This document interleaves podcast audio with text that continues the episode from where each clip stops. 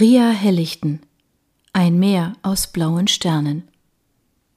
Kapitel 1 Deshalb sage ich dir, ihr sind viele Sünden vergeben, denn sie hat viel geliebt, wem aber wenig vergeben wird, der liebt wenig. Lukas 7, 47 es ist ein merkwürdiges Gefühl, an einen Ort seiner Kindheit zurückzukehren und zu sehen, wie alle Dinge unbedeutend und klein geworden sind. Auch wenn man ihn wieder und wieder besucht, kann die Gegenwart nur schwer den Eindruck mindern, den die Vergangenheit in unsere zarten Kinderseelen geprägt hat. Umso mehr erscheint uns das Haus als blasses Abbild der damals so zauberhaften und unerschöpflichen Welt. Clio war so in Gedanken gewesen, dass sie nicht wusste, wie sie hierher gekommen war. Eben noch auf der Autobahn, dann hatte sie unbewusst die alten Straßen und Wege eingeschlagen, die sie so gut kannte. Und jetzt war sie da. Am Ende der Straße stand, dicht zwischen die Kastanien gedrängt, die einst so majestätische weiße Villa. Noch immer und obwohl sie nun reichlich mit Moos bewachsen waren, leuchteten die helle Fassade und die lackierten Dachziegel vor dem Kontrast der rostfarbenen Bäume, die in diesem September früher als sonst ihre Blätter zu verlieren schienen. Am Horizont warteten auf den Betrachter nur ein verlassener, grauer Sandstrand und die endlose Einsamkeit des Meeres. Der schwarze Jeep rollte knirschend auf die Auffahrt und drückte dabei viele kleine weiße Kieselsteine in den Boden. Warum fühlte sie sich wie ein Eindringling, jetzt, da sie an diesen Ort zurückkehrte, in dem großen, teuren Auto und ganz ohne die Unbeschwertheit aus Jugendtagen? Der Schrei einer Möwe durchbrach gellend die Stille. Clio stieß einen leisen Seufzer aus, nahm gedankenverloren den kleinen Trolley aus dem Kofferraum und kramte in ihrer Handtasche nach dem Haustürschlüssel.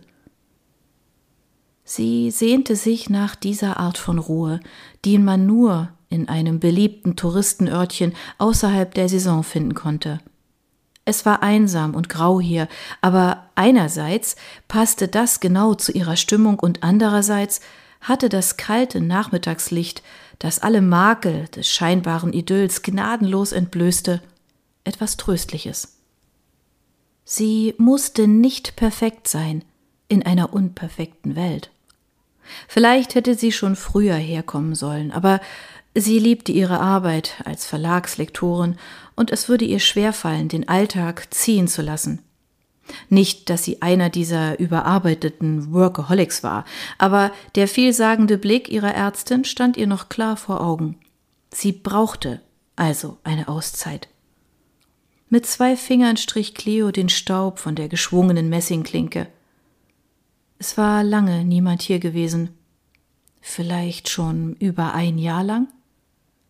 Oft hatte sie ihre Eltern dafür getadelt, dass die Villa selbst in der Hochsaison leer stand und nur ab und zu ihre Schwester dort ein paar Tage verbracht hatte oder ihre Haushaltshilfe Linda vorbeischaute, die gelegentlich die Fenster putzte und den Briefkasten leerte. Was für eine Verschwendung. So war das Haus nur ein Relikt aus vergangenen Zeiten, als ihre Eltern noch frisch verliebt gewesen waren und in ihrem jugendlichen Eifer die Villa gekauft und liebevoll renoviert hatten. Ganz in Weiß. Früher hatte es sicherlich sehr spektakulär gewirkt, aber heute, wo sich die High Society in bester Strandlage mit ihren Anwesen gegenseitig zu übertrumpfen suchte, zählte es eher zu den schlichten Bauwerken. Cleo streckte sich und hiefte den Koffer die steile Wendeltreppe hoch. Sie ließ ihren Blick von der Galerie über die Loggia schweifen, sog die muffige Luft in die Lungen und fühlte sich im selben Moment zu Hause. Es war nur das kurze Aufflackern eines bekannten Gefühls, wie das Heimkehren nach einer sehr langen Reise. Die ungelüfteten Räume dufteten nach dem Holz der antiken Möbel, ein Geruch, den sie seit ihrer Kindheit liebte. Die lange Autofahrt hatte sie erschöpft, und so ließ sie sich im Schlafzimmer auf das Bett fallen und streckte die Arme von sich, während ihre Füße über dem Boden baumelten. Sie musste daran denken, wie sie sich früher das große Himmelbett mit ihrer Schwester geteilt hatte. Noch immer hingen die weißen Ajourgardinen an der Balkontür zu ihrer Linken und die eingerahmten Stickereien ihrer Mutter zierten die Wände und der Blick über das Meer war unverbaut. In dem kleinen Garten und am Strand dahinter hatte Clio viele unbeschwerte Stunden verbracht. Während sie den Blick durch das vertraute Zimmer schweifen ließ, wurde ihr klar, dass es die richtige Entscheidung gewesen war, allein hierher zu kommen. Marcus war einfach nicht Teil dieser Welt, zu der auch sie vermutlich kaum noch gehörte. Vor ein paar Jahren waren sie zur großen Familienfeier anlässlich des 60. Geburtstags ihrer Mutter hier gewesen, und er hatte sich nicht richtig wohlgefühlt. Das war nur verständlich. Zu sehr war die Geschichte der Villa mit der ihrer Familie verwoben, und darin war kein Platz für neue Figuren.